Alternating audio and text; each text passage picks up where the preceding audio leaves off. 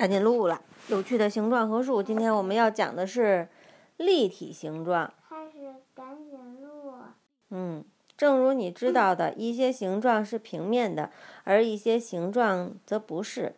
正方形和圆是平面的，但是立方体、球体、圆柱体和圆锥体就不是。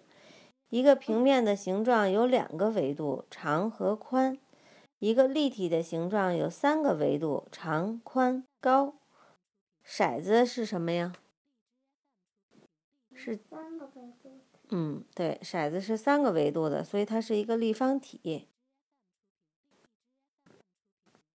然后纸上画一个圆呢？它是两个的。对，两个维度的。它就是长和宽。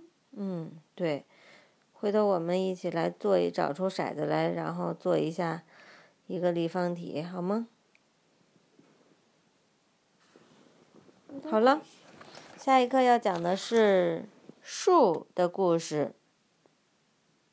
树的。嗯，可能告诉你树在我们生活里都有什么意义。